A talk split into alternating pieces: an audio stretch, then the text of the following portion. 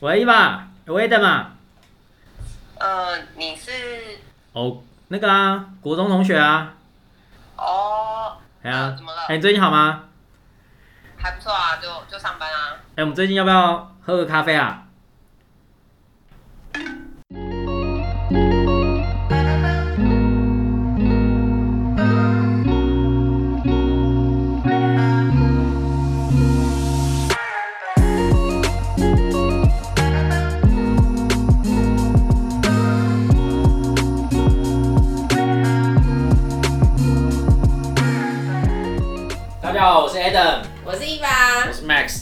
是糖衣良药 Sugar Medicine。耶！那今天呢，就是我们呢就是要探讨的呃话题，想要跟大家聊聊，就是直销好做嘛。对，前面我们三集其实就是有聊到关于呃直销，感觉让人觉得就是听到都闻风丧胆。嗯逃之夭夭，对，然后还有聊到所谓的可能庞氏骗局，可能在市场上一些呃所谓的直销，到底真的是直销，还是其实是呃投机，对对对，然后接呃我们也有提到说，那直销到底好不好赚？嗯。那所以讲了这些，我们今天就来聊聊说，那直销到底它好做吗？嗯，我们今天有一个新成员，对，我们今天也有邀邀请到 加入了一位我们的新成员然后之。后是常态啊，常态，我们就大家参与我们一些跟大家，对对对对，那我们今天就邀请我们的 Max 来跟大家稍微自我对自我介绍一下。Hello，大家好，我是 Max。那我、哎我本身是建筑绘图工程师，那主要就是针对呃，今天如果有一块建地呢，那他要开始盖东西啊，那前面的流程可能就是我这边会负责到。对，所以大家让大家了解一下我大概职业是什么。又是一个工程师哎、嗯，跟我一样，只是他是盖房子，然后我是在画一些那种我们日常不太用到的面向的，不同面向的，工程师，也都是在安利的伙伴啊，对，安利的朋友这样子。对，对那今天呃刚刚提到那个就是直销好多，我觉得这个应该是只要你是经营直销或经营安利的，就是应该偶尔会被人家问到一个话题啦，就是一定会问你说，哎，到底好不好做？嗯那这部分就我们今天来稍微嗯嗯，跟大家来聊一聊下。下，对，好哦，那我先来问问我们的 Aden，就是呃，关于这一个在直销里面呢、你觉得成功的定义是什么？因为像你本身也是药厂业务，那其实你的那个业绩一直都不错，对，做的很好，对，那呃 对，那像在等于说，其实你自己传统本身工作就已经也是相当的出色，对，嗯稳定出色。那为什么你还会想要来做直销？呃，其实一般我觉得人家问我们就是到底安利好不好做，我觉得应该要先了解，就是你想要从经营这个行业得到什么东西呀、对啊，因为呃，我觉得现在尤其是年轻人啊，不见得他会被钱所吸引，对，就是当然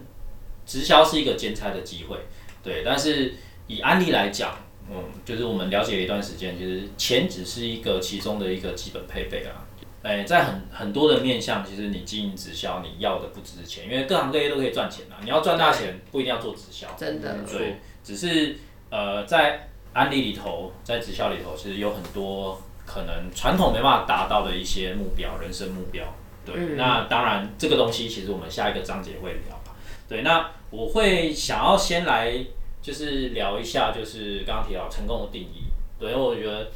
每个人成功的定义应该是由自己去认定啊，而不是别人跟你说什么样是成功就是成嗯，功。对啊，对吧、因为所以我觉得你要接触这个行业，你一定要先弄清楚你到底为什么要接触这个行业，你的目目标是什么，对，嗯你要的东西是什么？那你有没有在这个团队里头或者在这个环境里头看到你要的未来？那嗯，如果没有的话，我觉得有时候你只是可能被一时洗脑，或者是一时氛围感染了你，那你最终还是会离开。对，对，那呃，其实这个就有点像是我们在职场里头有所谓的影子哲学嘛，就有时候嗯，可能我们一直希望可以增加收入，我们希望可以做主管，对。但是如果你不了解说你到到时候到达那个位置到底要做什么事？对啊，到底要做什么事，你要承担什么责任，或者是他的生活方式、他的生活条件跟他的压力，或者是他需要承担的责任，是不是你自己能接受？对，能不能接受？我觉得这个也是你要去弄清楚，不然可能你花了可能五年、十年，你真的好不容易哦，也很幸运的当到那个职位，就发现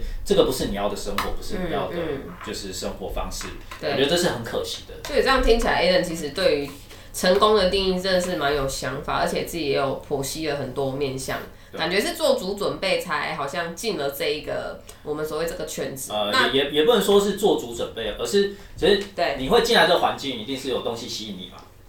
对，那对，呃，你会在这个环境越来越了解，说你到底你未来想要过什么样的生活，嗯哦你才会最后就是选择你要的一个环境。那那以你现阶段呢，你自己目前来说，你觉得你看到什么，然后让你想要这这不是下一集，啊，这是下集吗？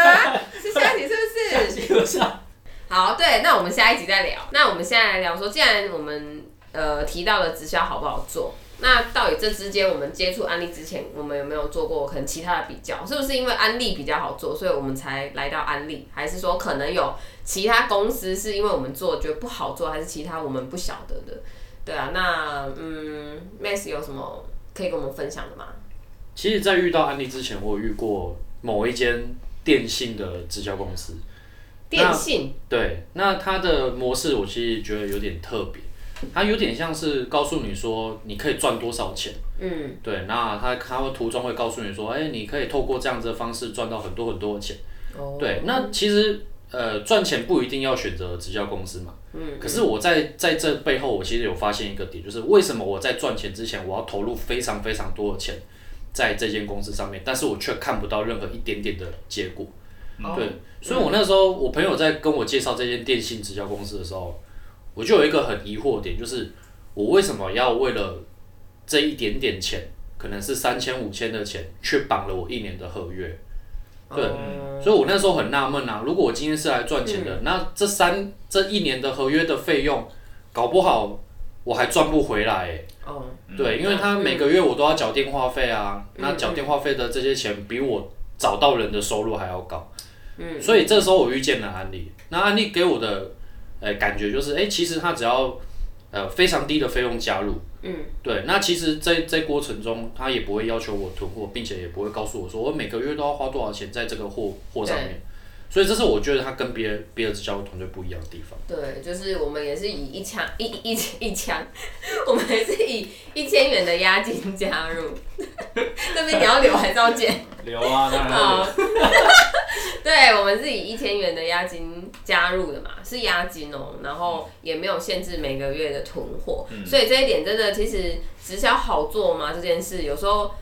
诶，确实有的人他可能是比较过嘛，但是当我们有时候遇到，你会发现说我们是要用安利来替我们自己生活加分的时候，就会觉得诶，这个行业确实很值得我们再去再去探讨它。我我但是是认为啊，就是因为毕竟你今天跟一间公司合作，其实除了你要了解它的背景之外，嗯嗯嗯就是公司就是一个品牌嘛，那你跟他合作，你跟他的关系是什么？对，或者是，那你今天出去，你跟你的朋友说，哎、我在经营这个事业或者经营这件直销，那他们的观感是什么？所以，其实我们跟公司之间的关系，跟公司对外的一个品牌形象是还蛮重要的啦。哦，对吧？那直销公司它不太可能管到呃底下所有的教室、所有的团队在干什么事，但是今天公司当有的团队、有的教室，他遇到一些他可能用了一些比较不好的方式去经营，比方说囤货或者嗯违反一些公平性的一个嗯，真的有，对，那个时候呢，公司的态度是什么？对，像其实我觉得在安利里头，诶、直销商跟公司之间有一个很好的伙伴关系。对，因为我们算是公司，他把，比方说他负责就是开仓储啊、开发啊、嗯产品的部分，然后包含就是后勤的一些行政资源、服务等等对服务。对，那我们直销商做的就是前端的一个拓展市场嘛。对，但是有很多，老实说，有很多直销公司，你上，尤其是那种上新闻，你会发现，往往就是公司跟直销商的关系不是非常的好。嗯对，所以我觉得公司跟直销商的关系是非常重要的。像以安利来讲，是绝对不可能，公司不会要你囤货嘛，但是会不会有团队囤货，还是有。对，那团队个人行为对，那安利公司就会去禁止它，会去用一些就是规章去限制它，或者是甚至直接让他们永久没办法经营压力。但是有的嗯别的直销公司，因为囤货这件事情来讲，买越多越好。对啊，买越多越好啊！赚钱你你就是你直接买东西，公司就直接赚钱，为什么要管你这个东嗯西？所以我觉得这个是。呃，你要慎选公司之外，就是公司跟直销商之间的关系也是，嗯呃，这个行业好不好做的一个关键。对对，因为如果长期公司跟直销商处处在一个比较对立的一个状态就你要帮我卖多少还是，怎么样？那这时候鱼跟水如果不不互帮的话，嗯。其实未来会衍生出很多问题啦。像像我自己，我觉得就是可以分享一个点，就是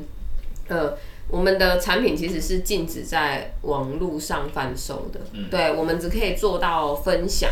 这样比较公平。对，但是我们不能在网络销售，什么虾皮啊、雅虎拍卖啊，什么什么的。对，如果说你一经查获，就安利公司查查到的话，是就是永久禁止你的，就是你的权益、你的会员权益的嘛。对，就是不得再再可能你就没办法再买到这些东西了。所以这其实是一个很公平的，因为安利公司是希望带给每一个人相等相同的机会，只要你年满二十岁。